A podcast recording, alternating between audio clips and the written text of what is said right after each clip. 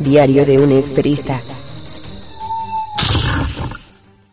Hola chicos, ¿qué tal? Buenos días, buenas tardes, buenas noches, dependiendo de cuando estéis escuchando este podcast.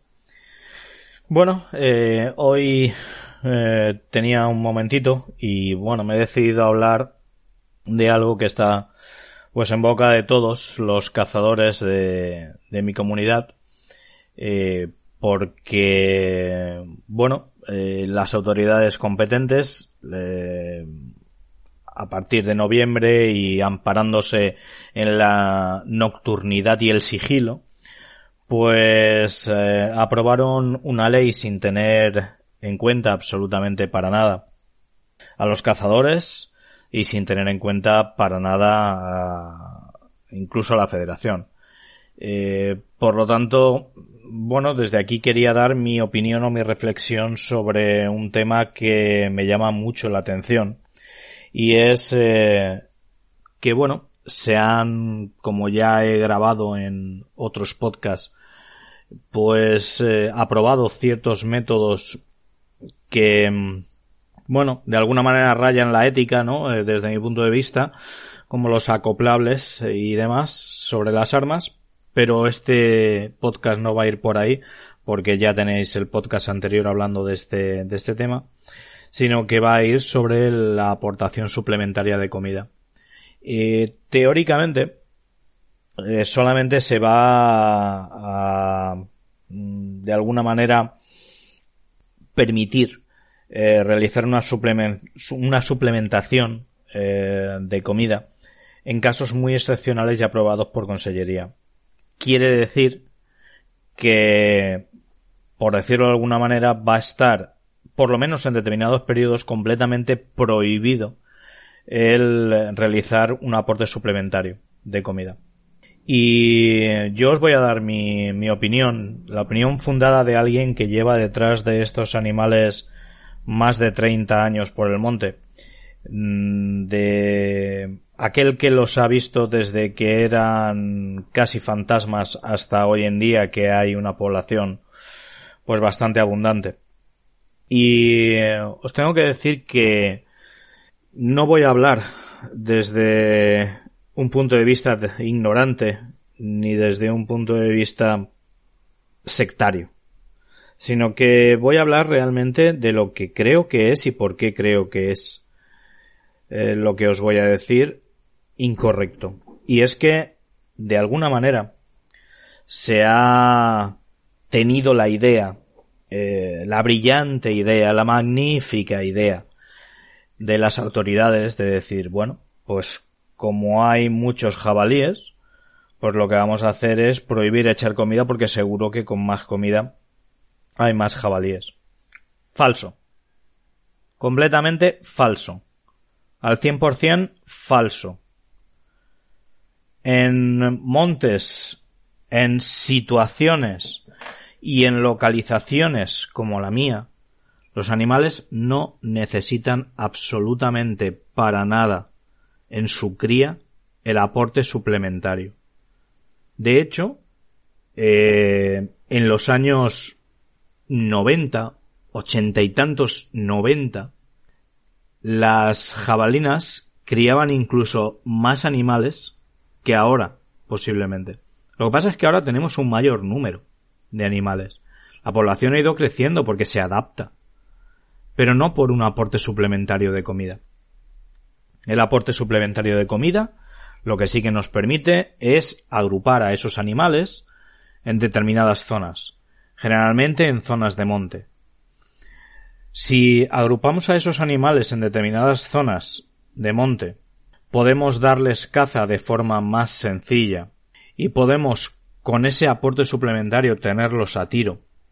Vamos a poder conseguir controlar la población muchísimo más que si directamente lo que hacemos es eh, sancionar a aquel que pueda echar comida al monte que lo único que hace es un bien para el resto de la fauna. Si nosotros conseguimos, mediante la comida, agrupar a los animales en ciertas zonas, estos no se van a tener que desplazar a zonas más sencillas de comida. No se van a tener que desplazar a zonas de huerta, ni se van a tener que desplazar a zonas cercanas a las poblaciones, porque ahí es donde va a existir el peligro de los accidentes y donde vamos a tener también una cantidad de daños muy, muy, muy considerable. Aun así los daños ya son importantes, porque como he dicho, y vuelvo a repetir, en mi zona, al igual que en el 95% de las zonas de la comunidad valenciana, el jabalí para criar no necesita aportación suplementaria. Así que, señores de corbata, que no les entre el miedo, que no os hagan tomar las decisiones desde el temor. Ese aporte suplementario de comida no hace que los animales críen más o menos, porque comida tienen toda la que quieren y más en el monte. Cuando no es almendra es frutal, cuando no es frutal es cereal, cuando no es cereal es montanera, cuando no es porque ha llovido y consiguen ozar por todos los sitios. O sea, no tienen ningún tipo de necesidad, ningún tipo de necesidad para su cría el aporte suplementario. Y hay la misma cantidad de crías y la misma población se eche o no se eche comida. Pero claro, el miedo hace tomar pues algunas decisiones que para nada, absolutamente para nada están fundadas. El miedo y quizás la presión. Y realmente eso nos va a llevar a un grandísimo problema. Y es el grandísimo problema de que se van a cazar menos. Yo ya conozco mucha gente que se va a dejar las esperas.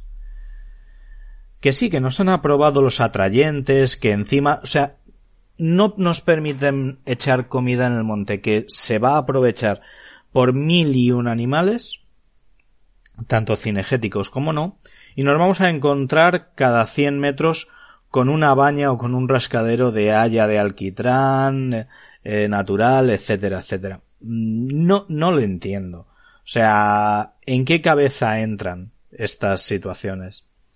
Vuelvo a repetir que el aporte suplementario nos permite concentrar esos animales.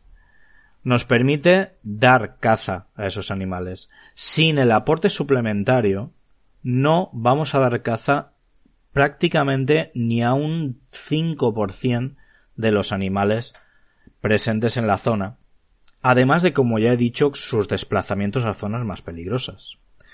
Pero claro, ¿qué va a ocurrir? Que los números, las cifras de las capturas realizadas van a descender un montón, pero no porque haya menos jabalíes, sino porque se van a cazar menos, tanto porque se va a cazar con menos gente porque se va a ser mucho menos efectivo en esa caza. Por lo tanto, esos números parece que van a indicar lo contrario, parece que van a indicar una victoria, una gran victoria de aquellos que han tomado esta magnífica decisión. Pero no es así. Absolutamente para nada. Va a ser simplemente una cortina de humo. Esa cortina de humo que desde las autoridades nos hacen siempre ver. Esa cortina de humo que no va a permitir visualizar la realidad más allá la realidad de que si no podemos cazar correctamente es por lo cual no va a existir un número de capturas relativamente alto. Y Dios quiera que me equivoque con el tema de la dispersión de los animales. Pero como os digo, si ahora mismo los que cazamos en zona de sierra, que somos muchísimos, mantenemos a esos animales ocupados en esas zonas de sierra, no van a tener necesidad de bajar a las zonas humanizadas, por decirlo así. Sin embargo, parece ser que esta absurda ley, esta absurda ley, nos va a llevar al ostracismo a los esperistas. Y ojo, que un poco también a las batidas. Aunque claro, las batidas son mucho más difíciles de controlar. ¿Quién va a controlar que se echen cinco kilos en un solo punto? Los esperistas estamos muy controlados porque saben la parcela, el lugar, el sitio. Somos presa fácil.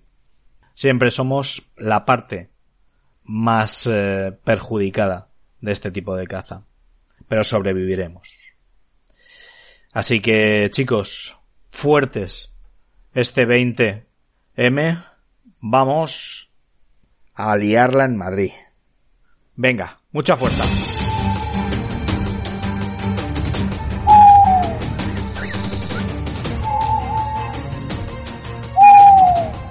Diario de un esperista.